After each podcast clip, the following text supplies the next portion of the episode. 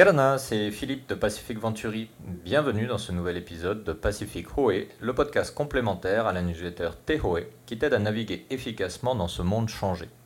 Cette semaine, la newsletter s'intéresse à une nouvelle tendance qui se développe dans les conseils d'administration des grandes multinationales, où de plus en plus d'actionnaires minoritaires s'organisent pour forcer ces grands conglomérats à agir concrètement pour l'environnement et pour les problèmes de société, et à aller au-delà des simples déclarations de bonnes intentions. Pour en parler, je reçois aujourd'hui Pierre Germont, cofondateur de Invest Infenua, première société d'investissement collaboratif de Polynésie. À suivre donc une conversation avec Pierre. Yorana Philippe. Bonjour Pierre. Euh, alors rapidement pour ceux qui ne te connaissent pas, est-ce que tu peux te présenter s'il te plaît? Ok, donc moi je suis Pierre Germont, cofondateur de Invest Infenua. Euh, j'ai 35 ans. Invest Infenua, c'est une société d'investissement participatif que nous avons créé euh, avec euh, euh, le deuxième cofondateur, qui est Nicolas Laurent. je, je suis donc maintenant chef d'entreprise depuis deux ans. Et effectivement, on évolue dans un nouveau monde qui change sans arrêt avec de nouvelles, de nouvelles problématiques et de nouvelles perspectives aussi. Mhm. ok. Alors donc comme je le disais en introduction, les conseils d'administration des grandes multinationales font l'objet aujourd'hui d'actions fortes de la part de groupes d'investisseurs minoritaires notamment, ou de ce qu'on appelle des investisseurs activistes, pour pousser ces entreprises à agir plus concrètement pour le changement climatique, dont on a récemment entendu parler qu'il euh, devient de pire en pire, ou plus généralement pour les problèmes de société, la diversité, la représentation, l'inclusion. Euh, D'après toi, qui connais bien le monde financier, qu'est-ce qu'on peut penser de ce mouvement? Est-ce que c'est le signe d'une évolution du système économique actuel vers plus d'engagement sociétal des entreprises ou est-ce qu'on est juste sur une mode euh, peut-être passagère? Alors, euh, selon moi, il y a deux cas de figure.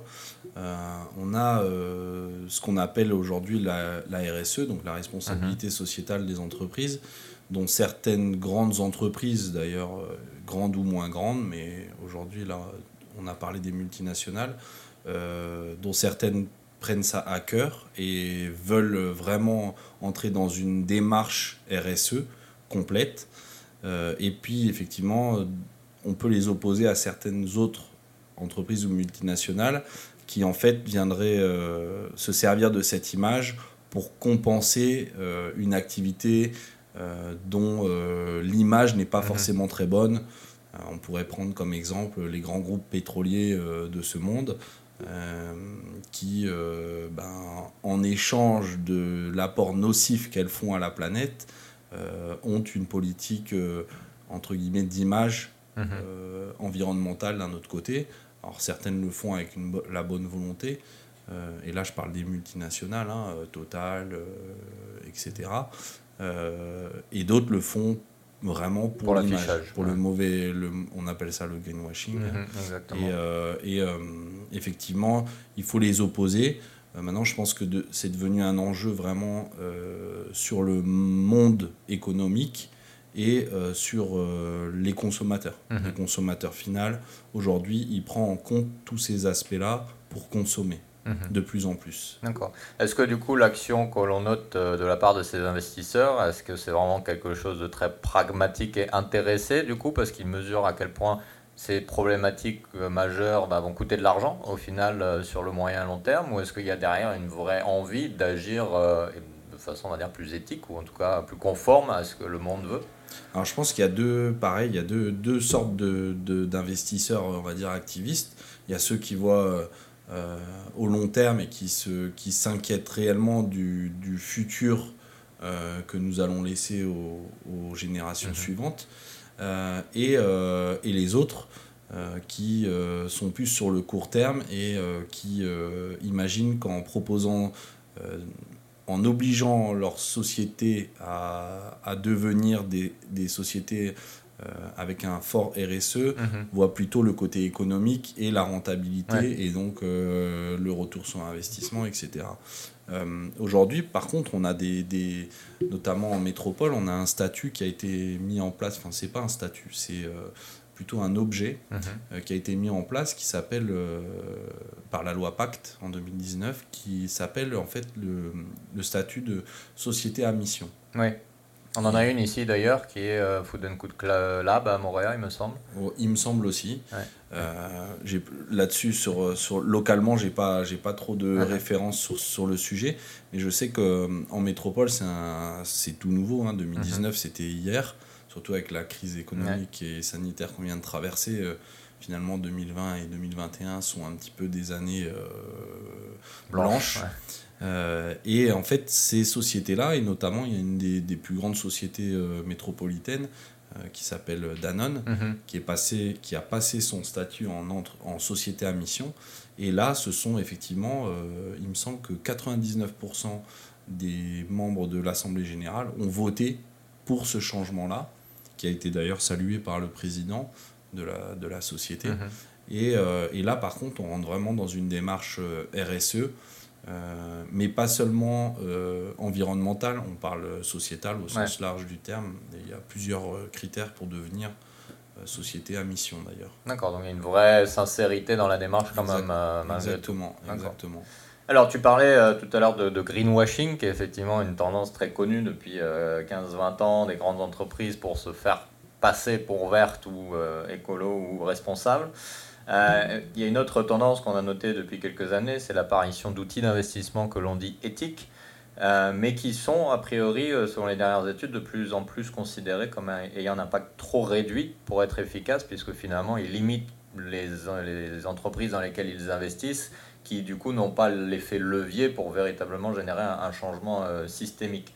Donc est-ce qu'on peut vraiment penser que les, les, entreprises, et notamment les multinationales dont on parle, peuvent être malgré tout des acteurs positifs des grandes causes de notre époque. Et tu parlais de Danone, mais du coup les autres, est-ce qu'il y a vraiment la possibilité de mixer, on va dire le capitalisme pour caricaturer un peu, et la création d'un monde plus responsable, plus égalitaire, euh, plus à même de faire face à nos challenges existentiels Ouais, alors euh, effectivement, il y, a ce, il y a cette, euh, ce problème de greenwashing avec des entreprises qui vont forcément profiter de la mode euh, et, du, et, et de, et de l'effet de, de, levier que ça a mhm. sur, leur, euh, sur leur propre économie hein, euh, en interne. Mais je pense qu'effectivement, le monde va changer et que les entreprises vont devoir obligatoirement se mettre à la page et au mhm. niveau des autres euh, qui ont déjà commencé cette transformation. Tout à l'heure, euh, j'avais l'exemple de Total qui s'est, qui s'est un petit peu transformé en, en, en Total euh, Énergie. Hein, et du coup, on va s'apercevoir que les entreprises qui vont opérer un changement vraiment radical, en se dit, en, mais réel, c'est-à-dire mhm. que on peut continuer à vendre du pétrole, c'est le cas de Total, tout en se servant des bénéfices du pétrole pour migrer vers d'autres solutions. Mhm. Et leur objectif d'ailleurs, c'est de passer en full énergie renouvelable, euh, je crois à horizon 2030 ou 2035. Ah c'est tôt quand même. Voilà, c'est assez tôt, ouais, ça leur laisse une dizaine d'années pour mm. se renverser. Euh, et ces entreprises-là vont bénéficier euh, réellement de l'image RSE. Mm-hmm. Et là, on s'aperçoit que ce n'est pas forcément du greenwashing parce qu'il y a un abandon d'une solution passée polluante, pas forcément euh, très bonne pour mm. la société. Mais rentable pour le coup, euh, pour l'entreprise. Très rentable, mm. encore. Euh, mais qui à terme va s'épuiser, va devenir de moins en moins rentable et surtout va devenir va avoir une image de moins en moins populaire mm. face aux nouvelles énergies renouvelables qui sont de plus en plus efficaces. Donc effectivement, il y, a, y, a y a la recherche d'efficacité économique. D'ailleurs, les sociétés à mission dont on parlait juste avant, n'ont pas pour vocation à ne plus être rentables. Au mmh, contraire, elles gardent leur euh, côté lucratif et économique, mais elles incluent dedans euh, mmh. des points sociétaux, euh, des, l'économie circulaire, mmh. la protection de l'environnement. Il y a vraiment toute une démarche forte et engagée. et ça répondra ça devrait répondre aux, hmm. futures euh, exigences des consommateurs. D'accord. Parce que tous les consommateurs euh, commencent à avoir cette, euh, cette vision du monde où on doit changer son mode de consommation, avoir une consommation moins forte, plus engagée, hmm. plus circulaire, plus locale pour les circuits courts, pour éviter forcément le transport de marchandises d'un bout à l'autre de la planète. et du coup, ça permet aussi de pouvoir imposer peut-être des prix un petit peu plus forts aux consommateurs, mais en étant responsable. Puisqu'on le voit aussi par exemple à Tahiti, les produits locaux souvent coûtent un petit peu plus, cher, que les produits euh, importés, enfin certains produits importés. Euh, et, euh, mais en tout, ça favorise l'économie locale. Mm. Donc les consommateurs sont prêts à payer un petit peu plus cher pour, pouvoir participer à ce, mm. à ce monde-là. Quoi. Donc finalement, euh, on peut considérer que ce qu'on appelait avant les externalités, qui sortaient du coup de l'analyse financière, sont devenues des internalités euh, et intègrent bah, les calculs de coûts, de rentabilité, les, stratégies euh, de développement. Aujourd'hui, quand on fait un investissement, donc dit responsable, et les plateformes, les plateformes ou les, les, grands groupes financiers qui proposent des investissements responsables, continuent à avoir des critères financiers, donc rentabilité, mhm. des ratios économiques, financiers, mais propose des critères extra-financiers. Mhm. Euh, des critères extra-financiers comme euh, ben, euh, l'inclusion des populations dans, dans telle ou telle activité, le fair trade, la protection de l'environnement, mhm. le voilà l'embauche, on va dire, éthique et, les, et les pratiques éthiques et responsables. Mhm. Donc ces critères extra-financiers viennent en fait se cumuler aux critères financiers et permettent à l'investisseur de faire son choix euh, parmi euh, un hmm. panel.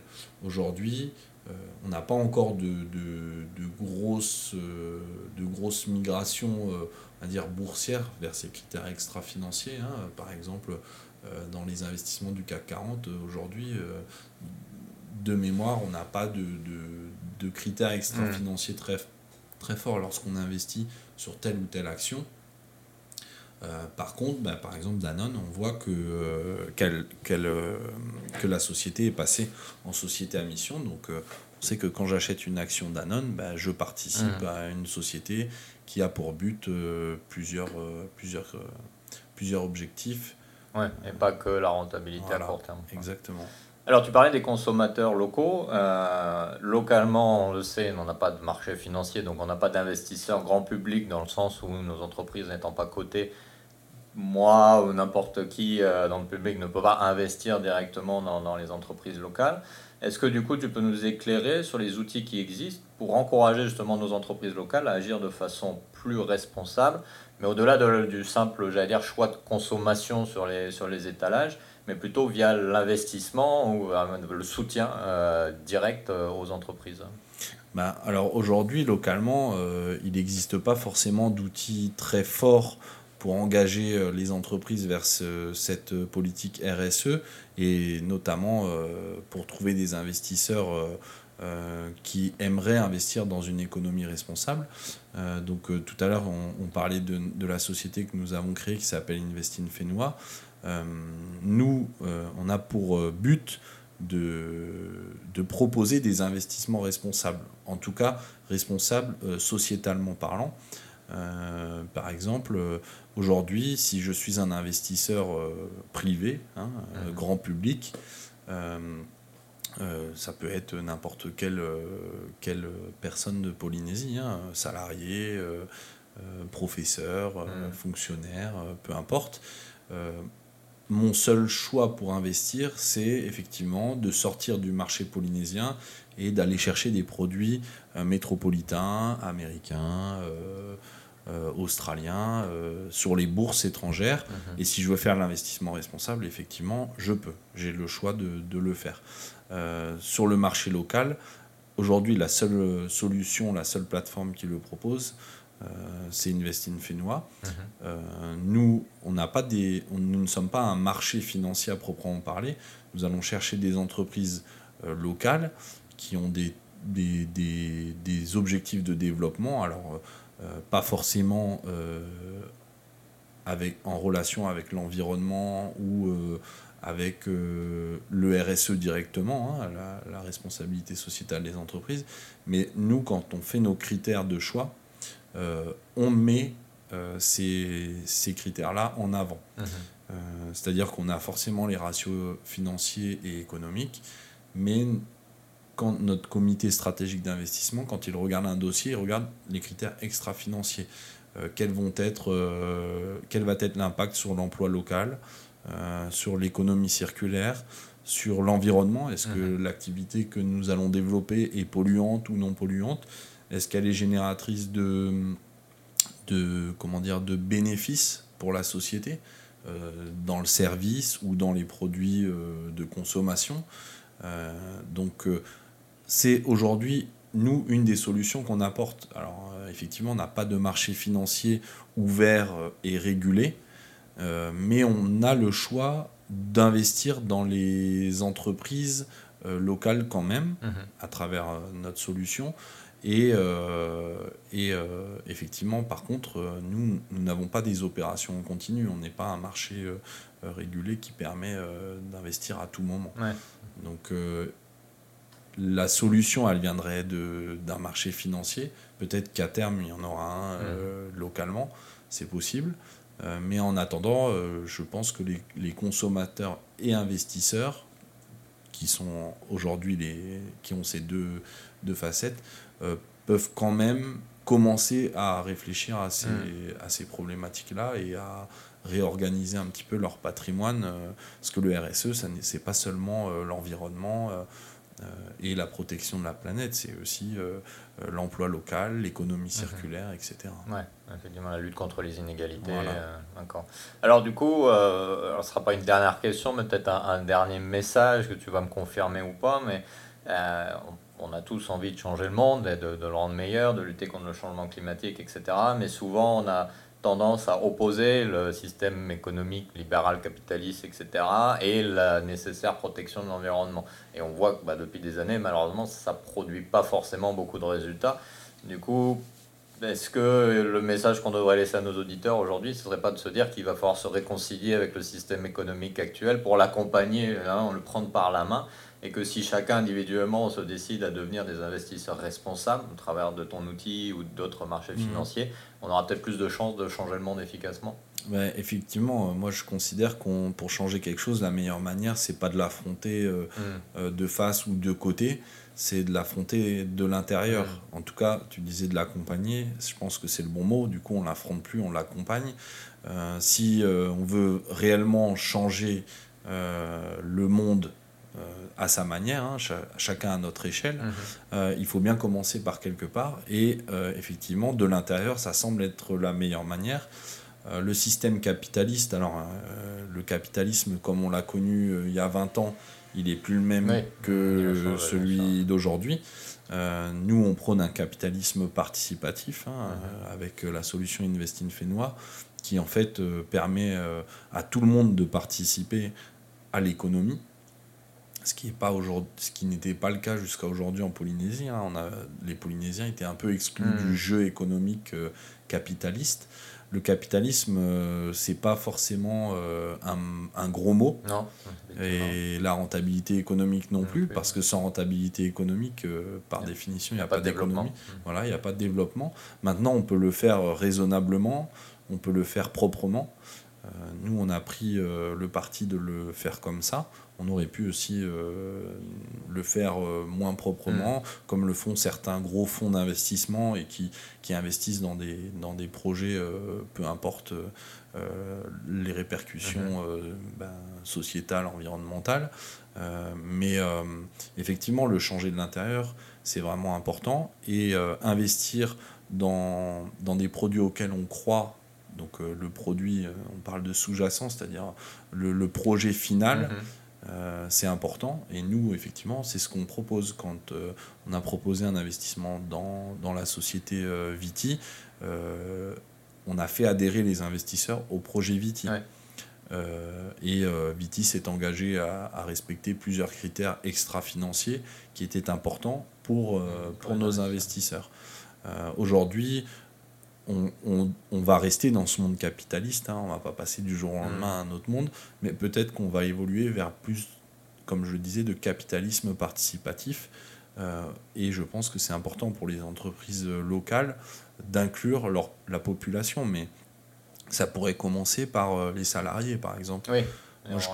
voilà, pour l'instant, je connais pas d'entreprise, alors à part certaines grosses entreprises filiales de boîtes françaises et une ou deux locales, je ne connais pas d'entreprise dont les salariés sont aussi actionnaires. Hmm. Peut-être que c'est quelque chose, c'est la première, étape, par laquelle il faudra passer, parce que ben, forcément les salariés sont les premiers consommateurs et pourraient être les premiers investisseurs. Mmh. Donc euh, changer le monde, euh, oui, à son échelle, euh, petit à petit, et, et, et, permettre aux entreprises, en tout cas, de, de pouvoir aussi, en investissant dans l'économie réelle, on peut aussi permettre aux entreprises d'effectuer ce changement. Mmh. Parce qu'une petite PME locale qui n'a pas forcément les mêmes moyens dont on parlait tout à l'heure de Danone ou Total, de se retourner en fait, d'avoir ce, cette politique de changement qui coûte quand même mhm. beaucoup d'argent, euh, bah, c'est pas forcément évident. Et, euh, et de, d'avoir des investisseurs qui peuvent apporter de l'argent euh, frais, mhm. euh, mais en respectant cette politique de changement, de, d'amélioration du quotidien, de, d'enjeux sociétaux. Ouais, ok, ça marche. Bah, il y, a, de l'espoir alors du coup. Bah, du coup, euh, toujours comme la dernière fois, y a, pour moi, il y a un grand espoir. On a tous euh, les, clés, euh, mm. les, clés en main maintenant. Chacun est libre de, de faire, d'investir où il veut et, et, comme il veut. Mais effectivement, si on veut laisser, on va dire, une terre plus propre à nos, à nos, à nos générations mm. futures, ça commence aussi par l'éducation économique et l'investissement responsable le vrai investissement mmh. responsable. Ça marche. Bah, écoute, Pierre, merci pour euh, tous tes éclairages. Merci beaucoup, Philippe. Merci à tous les auditeurs. Il peut parfois apparaître difficile de créer un changement de fond dans ce monde en plein bouleversement. Mais quand on y pense, il semble que la première des choses à faire est bien d'accepter la réalité. En l'occurrence, pour le thème d'aujourd'hui, et comme nous le rappelle Pierre, il s'agit d'accepter le fait que nous sommes pour le moment dans une économie de marché, une économie capitaliste, et que sans aucun doute la meilleure façon de faire évoluer ce système reste de s'y investir dans tous les sens du terme. Car il est autrement bien difficile d'influencer de l'extérieur des changements systémiques. Au final, ton portefeuille, au sens propre comme au sens figuré, a le pouvoir d'influencer le futur dans une direction plus responsable. Alors, action N'hésite pas à partager cet épisode avec ton entourage et à le noter ou le commenter sur ta plateforme de podcast préférée. Tu peux retrouver la newsletter d'aujourd'hui sur nos réseaux sociaux ou sur notre site internet, où tu peux également t'y inscrire gratuitement pour recevoir dans ta boîte mail tous les prochains numéros. Tu peux découvrir également tous nos podcasts et nos services sur notre site internet www.pacificventuri.com. À la semaine prochaine pour un nouvel épisode, un nouveau thème et d'ici là, prends bien soin de toi. Nana.